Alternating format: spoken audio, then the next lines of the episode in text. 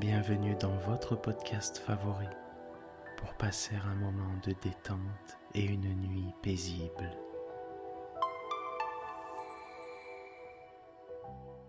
Installez-vous confortablement et profitez chaque soir de votre moment de relaxation avec le podcast Dormir sans souci.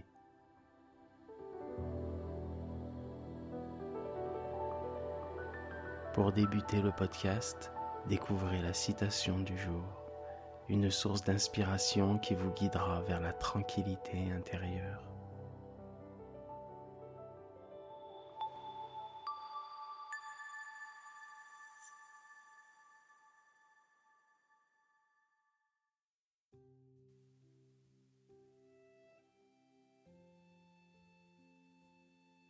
Notre citation du jour nous a été envoyée par Annie, notre abonnée de Paris.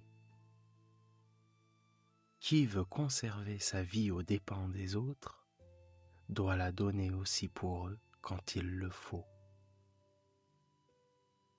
Cette merveilleuse citation de Jean-Jacques Rousseau nous pousse à réfléchir sur la notion de solidarité et de partage. Elle suggère que celui qui aspire à préserver sa propre vie en exploitant les autres doit également être prêt à la sacrifier pour eux lorsque la nécessité l'exige. C'est un appel à l'empathie, à reconnaître que notre existence est intrinsèquement liée à celle des autres.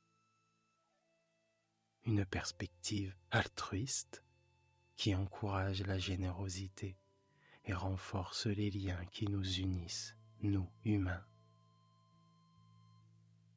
En suivant ce principe, nous cultivons un monde où le bien-être commun prévaut et où la vie, véritablement donnée pour et avec les autres, devient une source d'harmonie et d'équilibre.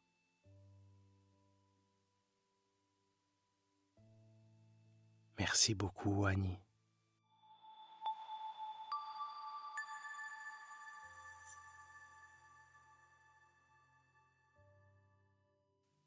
Laissez-vous guider par une séance de relaxation et toujours plus de bien-être, car vous le méritez.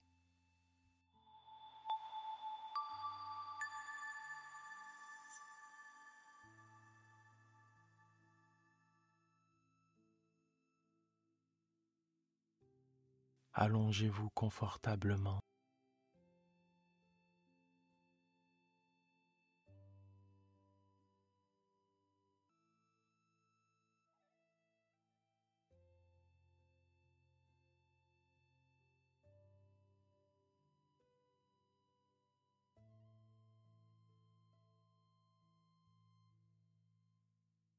Ce moment de bien-être et de quiétude, c'est le vôtre vous l'avez mérité.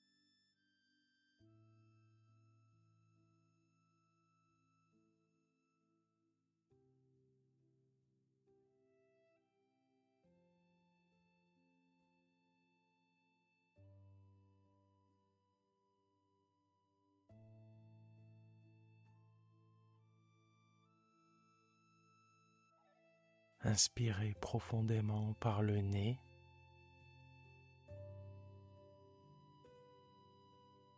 puis expirer.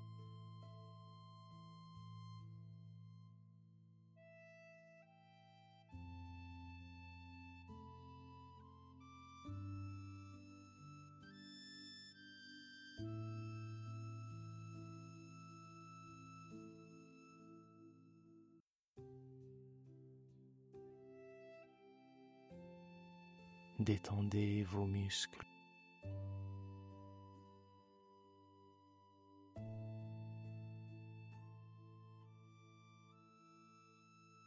Détendez vos épaules,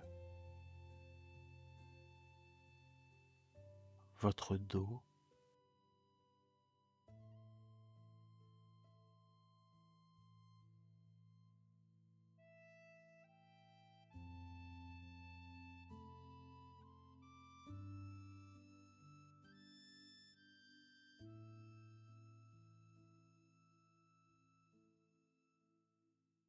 Profitez de cet instant.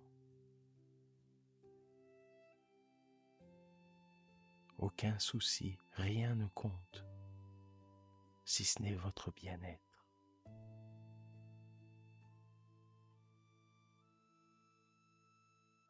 Et n'oubliez pas, vous êtes une personne formidable.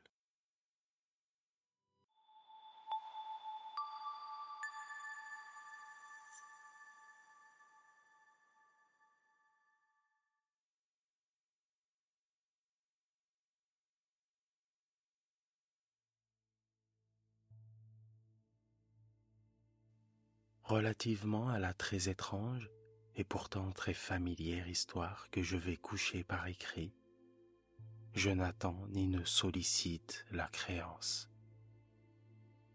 Vraiment, je serais fou de m'y attendre. Dans un cas où mes sens eux-mêmes rejettent leur propre témoignage. Cependant, je meurs et aujourd'hui, je voudrais décharger mon âme. Mon dessein immédiat est de placer devant le monde clairement, succinctement et sans commentaire une série de simples événements domestiques. Dans leurs conséquences, ces événements m'ont terrifié, m'ont torturé, m'ont anéanti.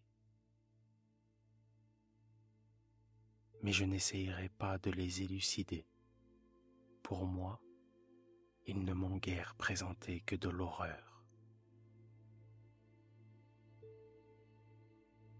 À beaucoup de personnes, ils paraîtront moins terribles que baroques. Plus tard, peut-être, il se trouvera une intelligence qui réduira mon fantôme à l'état de lieu commun. Quelque intelligence plus calme, plus logique et beaucoup moins excitable que la mienne, qui ne trouvera dans les circonstances que je raconte avec terreur qu'une succession ordinaire de causes et d'effets très naturels.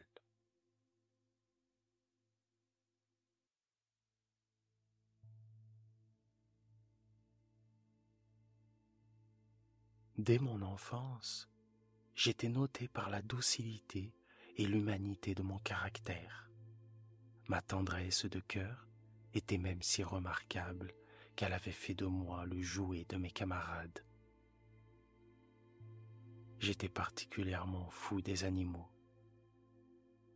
Et mes parents m'avaient permis de posséder une grande variété de favoris.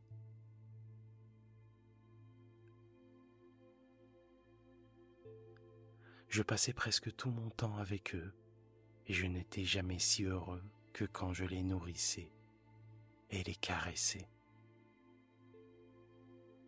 Cette particularité de mon caractère s'accrut avec ma croissance, et quand je devins un homme, j'en fis une de mes principales sources de plaisir.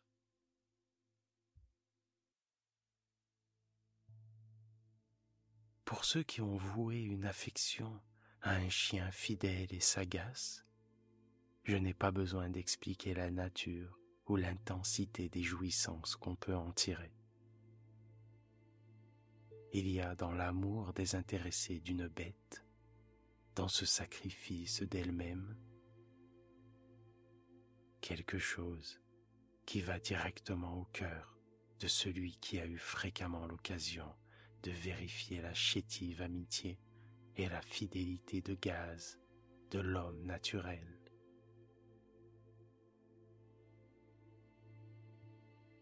Je me mariai de bonheur et je fus heureux de trouver dans ma femme une disposition sympathique à la mienne.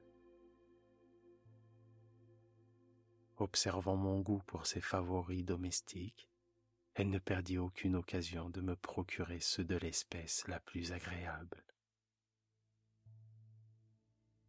Nous eûmes des oiseaux, un poisson doré, un beau chien,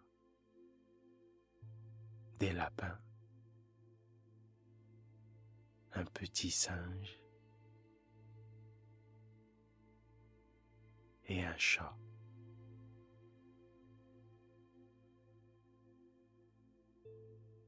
Ce dernier était un animal remarquablement fort et beau, entièrement noir, et d'une sagacité merveilleuse. En parlant de son intelligence, ma femme, qui au fond n'était pas peu pénétrée de superstition, faisait de fréquentes allusions à l'ancienne croyance populaire qui regardait tous les chats noirs comme des sorciers déguisés.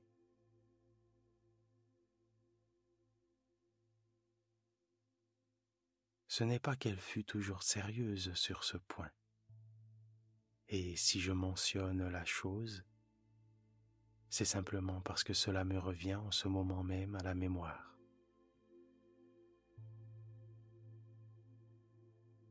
Pluton, c'était le nom du chat, était mon préféré, mon camarade. Moi seul, je le nourrissais et il me suivait dans la maison partout où j'allais. Ce n'était même pas sans peine que je parvenais à l'empêcher de me suivre dans les rues.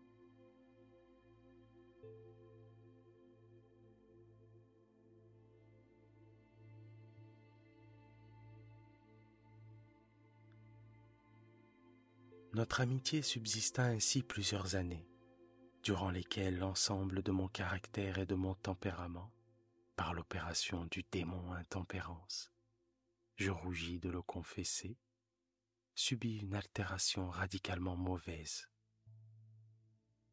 Je devins de jour en jour moins morne, plus irritable, plus insoucieux des sentiments des autres.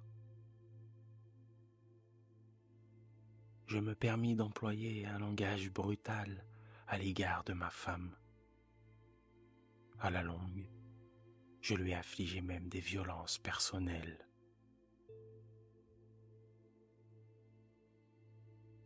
Mes pauvres favoris, naturellement, durent ressentir le changement de mon caractère.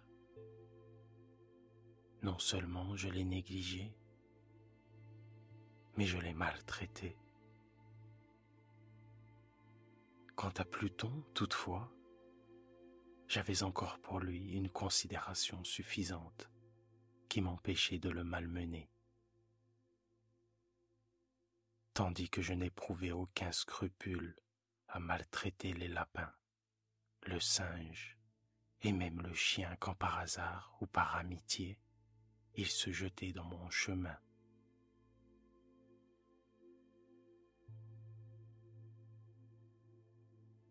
Mais mon mal m'envahissait de plus en plus, car quel mal est comparable à l'alcool Et à la longue, Pluton lui-même, qui maintenant se faisait vieux et qui naturellement devenait quelque peu maussade, Pluton lui-même commença à connaître les effets de mon méchant caractère.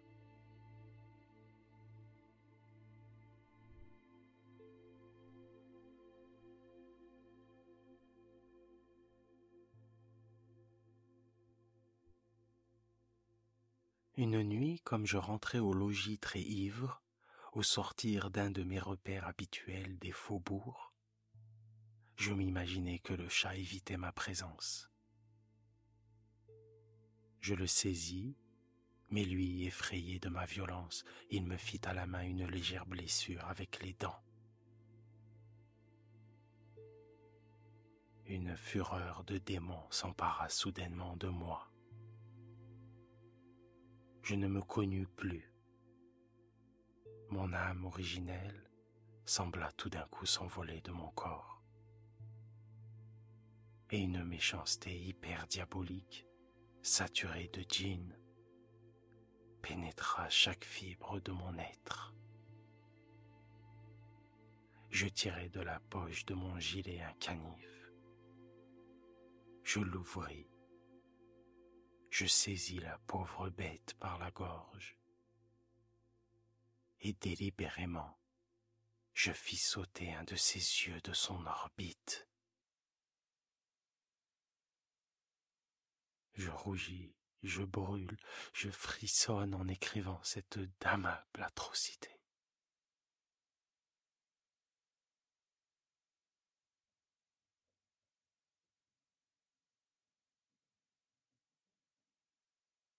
Quand la raison me revint avec le matin, quand je cuvai les vapeurs de ma débauche nocturne,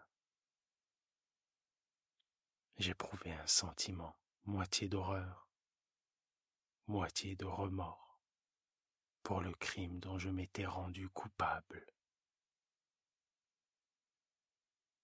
Mais c'était tout au plus un faible et équivoque sentiment, et l'âme n'en subit pas les atteintes.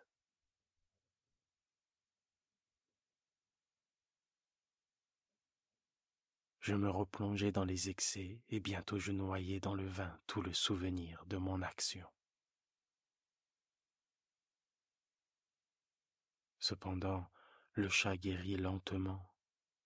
L'orbite de l'œil perdu présentait, il est vrai, un aspect effrayant, mais il n'en parut plus souffrir désormais. Il allait et venait dans la maison selon son habitude, mais comme je devais m'y attendre, il fuyait, il fuyait avec une extrême terreur à mon approche.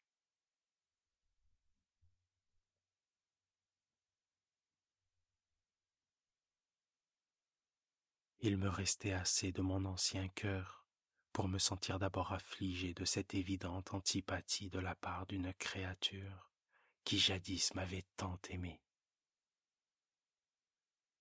Mais ce sentiment, ce sentiment fit bientôt place à l'irritation.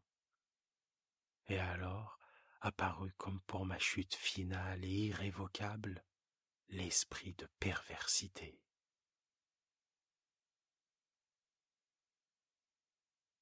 De cet esprit, la philosophie ne tient aucun compte. Cependant, aussi sûr que mon âme existe, je crois que la perversité est une des primitives impulsions du cœur humain,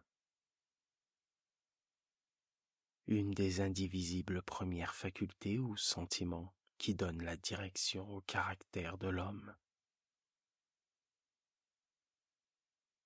Qui ne s'est pas surpris cent fois comme étant une action sotte ou vile par la seule raison qu'il savait devoir ne pas la commettre N'avons-nous pas une perpétuelle inclination, malgré l'excellence de notre jugement, à violer ce qui est la loi? Simplement parce que nous comprenons que c'est la loi.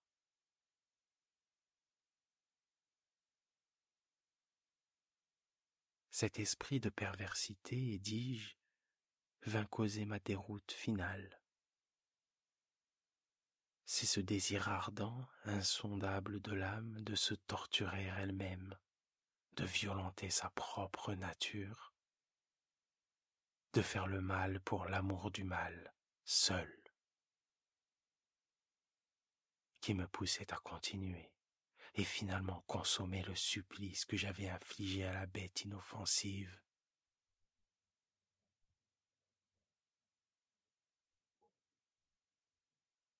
Un matin de sang-froid, je glissai un nœud coulant autour de son cou et je le pendis à la branche d'un arbre. Je le pendis avec des larmes plein mes yeux, avec le plus amer remords dans le cœur. Je le pendis parce que je savais qu'il m'avait aimé et parce que je sentais qu'il ne m'avait donné aucun sujet de colère. Je le pendis parce que je savais qu'en faisant ainsi je commettais un péché, un péché mortel qui compromettait mon âme immortelle au point de la placer, si une telle chose était possible, même au-delà de la miséricorde infinie de Dieu, très miséricordieux et très terrible.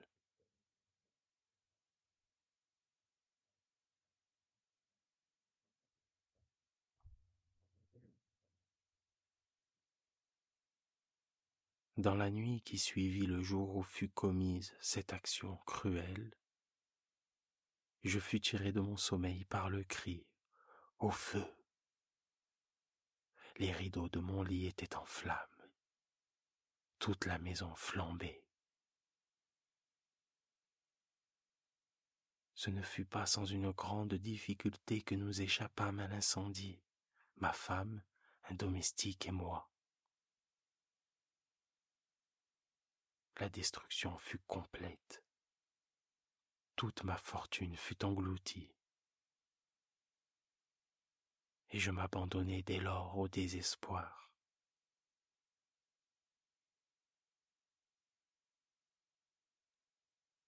Je ne cherche pas à établir une liaison de cause à effet entre l'atrocité et le désastre. Je suis au-dessus de cette faiblesse. Mais je rends compte d'une chaîne de faits et je ne veux pas négliger un seul anneau. Le jour qui suivit l'incendie, je visitai les ruines. Les murailles étaient tombées, une seule exceptée. Et cette seule exception se trouva être une cloison intérieure, peu épaisse, située à peu près au milieu de la maison et contre laquelle s'appuyait le chevet de mon lit. La maçonnerie avait ici en grande partie résisté à l'action du feu. Un fait que j'attribuais à ce qu'elle avait été récemment remise à neuf. Autour de ce mur, une foule épaisse s'était rassemblée et plusieurs personnes paraissaient en examiner une portion particulière avec une minutieuse et vive attention. Les mots étranges, singuliers et autres semblables expressions excitèrent ma curiosité. Je m'approchai et je vis semblable à un bas-relief sculpté sur la surface blanche, la figure d'un gigantesque chat. L'image était rendue avec une exactitude vraiment merveilleuse. Il y avait une corde autour du cou de l'animal,